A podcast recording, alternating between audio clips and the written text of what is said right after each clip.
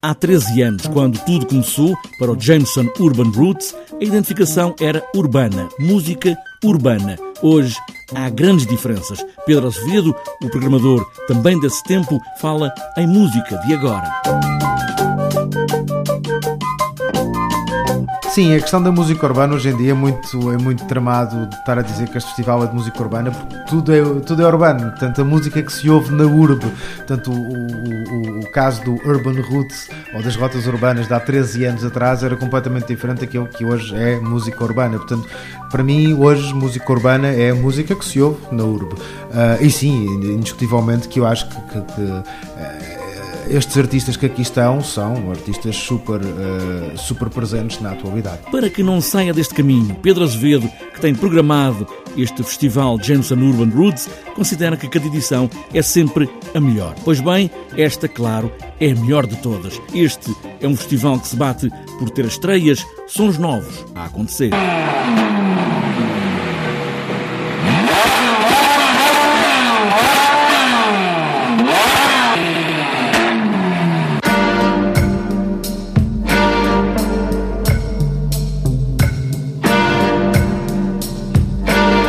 Bom, esta é uma edição, tal como as outras, eh, para mim é sempre a melhor de sempre. Uh, temos aqui várias estreias, a começar com, com, o concerto de Battles, que vem apresentar o, o, novo disco. Portanto, a vinda de Battles a Portugal não é propriamente uma estreia, mas este é um novo disco. Eles têm estado em silêncio há 5 ou 6 anos que não lançavam nada. Pai, são uma das bandas mais interessantes do panorama internacional um, e vão efetivamente fazer a, a estreia. Portanto, este será a primeira vez que se ouve a nível mundial uh, o disco uh, novo de Battles, que eles lançam uh, no sábado ou na sexta-feira e tocam cá na terça.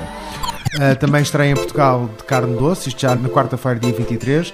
Carne Doce, que é uma banda brasileira, uma das principais bandas do indie brasileiro, que aqui fazem a estreia juntamente com outra estreia do Bruno Seda, que é um, um, um cantor português sediado no Porto. É um programa que vai até sábado 26 e tem também uma encomenda do próprio festival para uma releitura de um disco icónico do início da década de 70 do século passado. Um dos espetáculos que pessoalmente estou uh, com muita curiosidade em, em, em, ver, é uma encomenda feita pelo Music Box e pelo James Urban Roots ao Bruno Pernadas e ao Buminex para reinterpretar um disco do Mort Garson que se chama Planteja. Portanto, é um disco de, salvo erro, 72 ou 73 um, que uh, foi feito, tem a particularidade de ser o primeiro disco feito 100% com sintetizadores Moog e é um disco feito para uh, as plantas crescerem de forma saudável e feliz. Plantas felizes e um público que vai procurar ao Jameson Urban Roots a música que se anda a fazer